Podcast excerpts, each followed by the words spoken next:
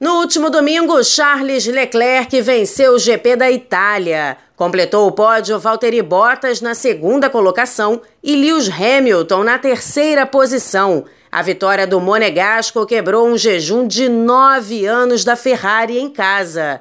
O último piloto da escuderia italiana a ter conquistado o GP de Monza foi Fernando Alonso em 2010. Esta foi a segunda vitória seguida de Leclerc, já que na semana passada o piloto havia vencido o GP da Bélgica. A classificação de pilotos da Fórmula 1 em 2019 traz as duas Mercedes na ponta. Em primeiro, Lewis Hamilton com 284 pontos, seguido de Valtteri Bottas com 221 e na terceira colocação, Max Verstappen. Charles Leclerc aparece na quarta posição com 182 pontos, 13 a mais que seu companheiro de equipe Sebastian Vettel.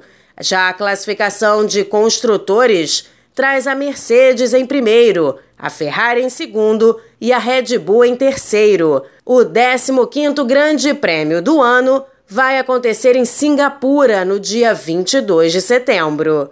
Agência Rádio Web, com informações da Fórmula 1, Daniele Esperon.